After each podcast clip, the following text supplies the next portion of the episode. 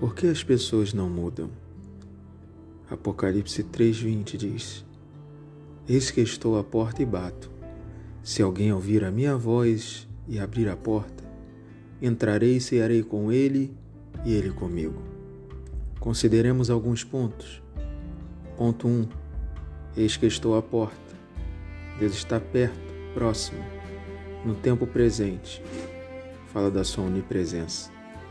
E bato insistência chama a atenção. Ponto 3.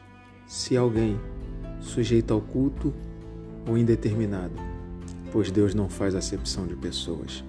Qualquer um que ouvir a sua voz, ele salva, restaura e cura. Ponto 4. Ouvir a minha voz.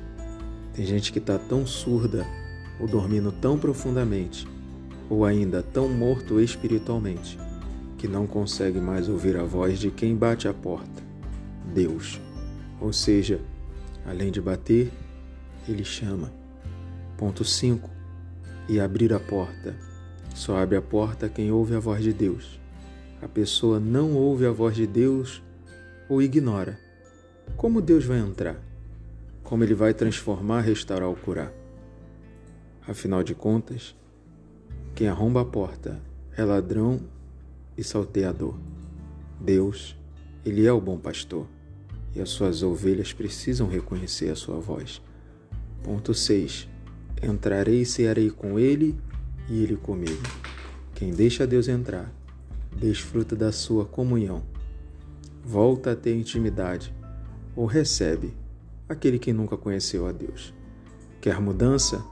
Silencie tudo e ouça a voz de quem bate a porta. Deus está batendo. Qual é a decisão? Abrir ou não abrir?